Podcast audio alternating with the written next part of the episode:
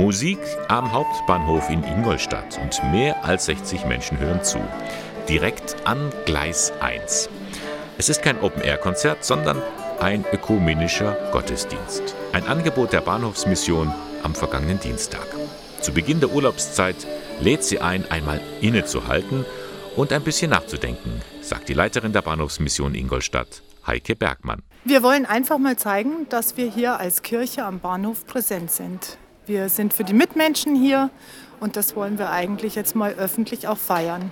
Bahnhofsmission ist ein wichtiger Ort am Bahnhof selbst, äh, denn der ist ja diese, diese Atmosphäre hier, ist eine eigene Welt. Inwieweit tragen Sie dazu bei, dass das Leben hier gelingt? Wir als Bahnhofsmissionsteam helfen natürlich in Ingolstadt vor allem den Reisenden. Sei es jetzt am Bahnsteig oder aber auch im Raum der Bahnhofsmission. Und oft werden wir als die blauen Engel bezeichnet. Das liegt aber wahrscheinlich daran, dass wir blaue Dienstkleidung haben. Aber eigentlich habe ich mir so gedacht, könnte eigentlich jeder oder jeder ein Engel sein für andere.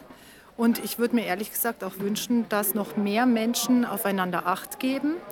Zum Beispiel sei es am, am, am Ticketautomaten, wo man vielleicht mal jemandem helfen kann. So einfach ist es immer nicht.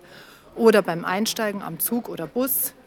Und manchmal ist auch ein ganz kleines, nettes Gespräch so am Gleis auch ganz hilfebringend und Reisende finden das wahrscheinlich wunderbar und freuen sich dann den ganzen Tag drüber. Gerade jetzt, wenn die Urlaubszeit ist, da liegen dann manchmal die Nerven blank auf der Suche nach dem Platz im ICE oder sonst wo.